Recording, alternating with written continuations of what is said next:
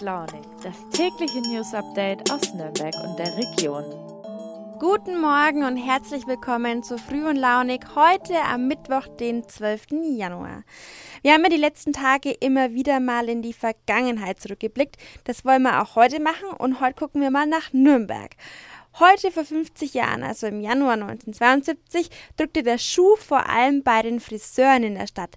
Denn denen ging es so schlecht wie selten zuvor. Der Durchschnitt der Betriebe konnte nicht mehr rentabel arbeiten. Woran lag das Ganze? Das war nicht etwa ein Virus, sondern ein Trend. Denn in den 70ern ließen sich nicht nur Frauen, sondern auch viele Männer die Haare lang wachsen. Naja, und der Friseurbesuch war dann für viele unnötig. Insgesamt mussten 30 Betriebe schließen. Ausgestorben ist die Branche ja zum Glück nicht, aber trotzdem hat die Corona-Pandemie aktuell ihre Spuren hinterlassen.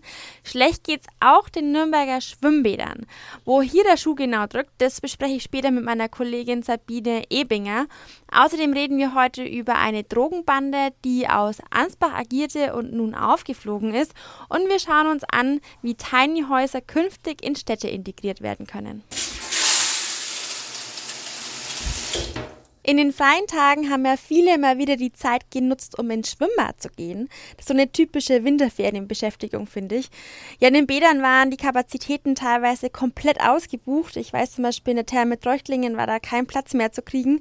Als ich vor zwei Tagen dann mit meinem Mitbewohner im Nordostbad war, um die guten Vorsätze für 2020 auch mal umzusetzen, war allerdings schon wieder weniger los. Da dürfen momentan maximal 50 Leute rein und der Aufwand für die Desinfektion ist natürlich sehr hoch.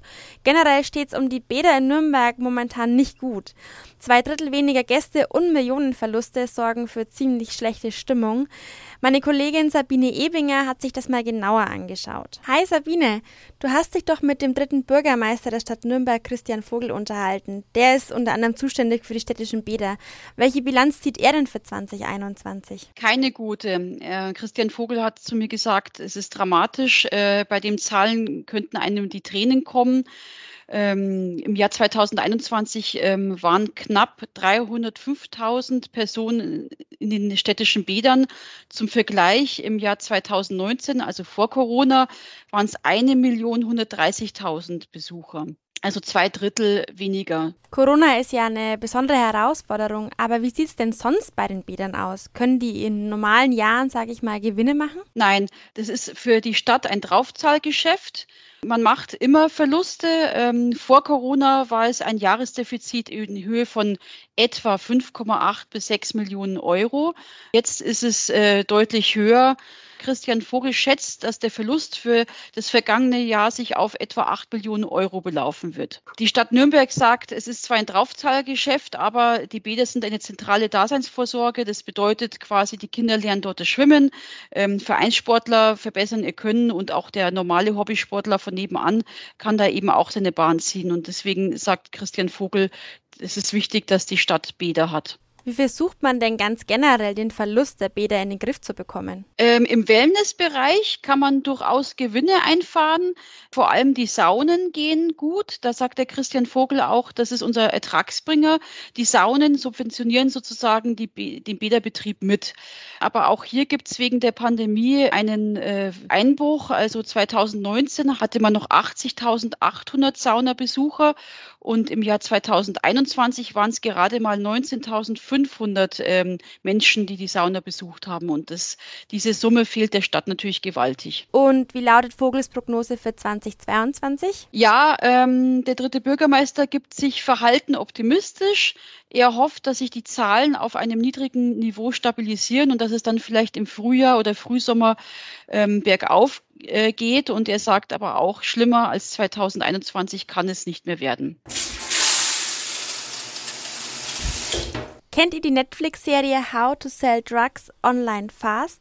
Darin geht es um zwei Jungs, die aus ihrem Kinderzimmer heraus Drogen online verkaufen und damit ziemlich viel Geld verdienen. Ja, daran musste ich denken, als ich den Text von meiner Kollegin Katrin Wirsch gelesen habe. Denn darin geht es um eine Bande, die sogenannte neue psychoaktive Stoffe NPS im großen Stil verkauft haben soll und dann nach Thailand abgetaucht ist. Jetzt sind sie aber aufgeflogen und festgesetzt worden. Aus dem Kinderzimmer haben die zwar nicht agiert, aber ihr Verteilerzentrum war hier bei uns in der Region, nämlich in Ansbach. Ich habe Katrin mal gefragt, welche Geschichte genau hinter dieser Festnahme steckt. Ja, liebe Katrin, Pakete voll mit der gefährlichen Droge NPS verschickt aus Ansbach. Was hat es damit auf sich und wer genau hat sie denn verschickt? Ja, also die, das Landeskriminalamt in Bayern hat jetzt nach äh, vierjähriger Recherche im Prinzip den Bandenboss überführt. Es geht darum, dass eine über 50-köpfige Bande auf, aufgeflogen ist und einer, ein Bandenmitglied wohnte in Ansbach und war, ist auch Ansbacher und hat von dort aus die Pakete mit den Drogen verschickt. Fangen wir mal von hinten an. Wie ist die Gruppe denn aufgeflogen? Ja, das waren eigentlich große Zufälle. Zwei Mitarbeiterinnen von Paketstellen hatten merkwürdigen Geruch wahrgenommen und hatten dann den Abholer darauf gefragt, äh, was denn da drin sei. Und die äußerten sich dazu immer nur so stotternd und ähm, dann drohten die jeweils mit der Polizei. In dem einen Fall hat einer die Flucht ergriffen und der, das andere Paket wurde gar nicht erst abgeholt. Und beide waren abgestempelt in Ansbach. Aufgegriffen wurden die Täter ja nicht in Ansbach, sondern in Thailand. Was haben sie denn da gemacht? Ja, Thailand war wohl ihr zweites Zuhause. Also die Ermittler wussten schon, ähm, als sie sie zu Hause nicht äh, vorgefunden hatten und das Haus durchsucht haben, da wussten sie schon, okay, ähm, die nächste Suche führt sie nach Thailand, weil sie schon Bescheid wussten, dass die dort sich öfters aufhalten. Äh, der Bandenboss wohnte in einer Luxusvilla in äh, Koh Phanang und ein sehr hohes Bandenmitglied war ebenfalls dort in Phuket am Strand, als er festgenommen wurde. Weiß man denn schon mehr darüber, wie der Handel der Substanzen aus Ansbach genau abgelaufen ist? Die Drogen wurden in über 30 Online-Shops äh, verkauft, ganz legal auf einer offenen Online-Plattform, ähm, also nicht im Darknet. Man konnte die dann dort äh, bestellen und kosteten pro Packung ungefähr 25 Euro. Und ähm, die Pakete wurden ausgeliefert und mussten dann direkt an der Tür bar bezahlt werden. Das Geld äh, wurde dann eingezahlt in verschiedene Konten. Es waren über 100 Stück in ganz Deutschland. Äh, und damit wurde das Geld reingewaschen und der Kontoinhaber wurde damit belohnt, dass er entweder zehn Prozent der Gesamtsumme bekommen hat, die jeden Monat über sein Konto gelaufen sind, oder er hat 5000 Euro bar auf die Hand bekommen, jeden Monat. Wieso konnten Sie die Drogen denn ganz normal übers Internet verkaufen? Der ermittelnde Polizist des Landeskriminalamtes sagte, ähm, es gab zum einen 2017, 18 eigentlich das Darknet noch nicht in dem Maße wie hier heutzutage. Und zum anderen diese Substanzen bis 2016, bis November 2016 legal. Ende November trat dann aber ein ähm, neues Bundesgesetz in Kraft und machte diese Substanzen illegal. Aber die Bande ähm, verkaufte eben diese Drogen weiter und machte sich damit eben strafbar und es war halt dann illegal ab dahin. Aber das machte ihnen nichts aus, denn sie handelten munter weiter und erwirtschafteten in eineinhalb Jahren, wo sie das Portal betrieben haben, auch rund 10 Millionen Euro. Wann wurde dem Ganzen dann schlussendlich ein Riegel vorgeschoben? Das Portal wurde im März 2018 geschlossen. Sie hatten ungefähr eineinhalb Jahre Zeit, ihre Drogen über diese Portale oder diese Plattformen zu vertreiben. Rund 1200 Tonnen dieser NPS-Mischung gingen damals dann quasi über diese Plattformen an die Leute. Und dann haben sie sich quasi ein schönes Leben in Thailand gemacht. Die zwei Männer, die jetzt eben aus Thailand zurückgeführt wurden, ähm, die haben gemerkt, dass die Polizei ihnen äh, zunehmend näher kommt und flüchteten dann aus ihren Wohnungen. Und dann setzten sie sich eben äh, im vergangenen Jahr nach Thailand ab. Dann dauerte es eben seine Zeit, äh, bis, bis die thailändische Polizei dann quasi auch die Täter überführen konnte nach Deutschland. Mussten die deutschen Behörden dann quasi auf die thailändischen warten oder sind die dann selber noch aktiv geworden? Zur Zeit der Festnahme war ein Verbindungsmann, ähm, ein deutscher Beamter vor Ort, aber der hatte keine Vollmachten oder irgendwas in der Art. Er konnte quasi zuschauen. Man hat als äh, deutscher Beamter in Thailand kein Recht, jemanden zu verhaften. Als dann jedoch die beiden mutmaßlichen Täter nach Deutschland überführt werden sollten, äh, flogen jeweils Beamte nach Thailand, nahmen sie in Gewahrsam sozusagen und flogen mit ihnen zusammen im Flieger nach Frankfurt am Flughafen und dort wurden sie dann eben dem Ermittlungsrichter vorgeführt und sofort in die in eine Justizvollzugsanstalt überführt. Und äh, der mutmaßliche Bandenboss, der sitzt jetzt in Ansbach.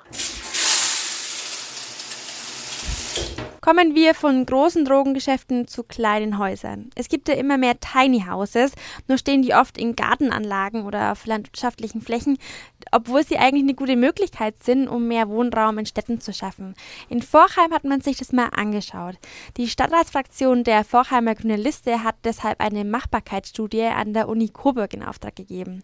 Mein Vorheimer Kollege Philipp Rotenbacher hat sich die mal angeguckt und er findet, die Ergebnisse sind spannend und visionär. Schauen wir also mal genauer rein. Der Vorteil der kleinen Häuser ist ja ganz klar.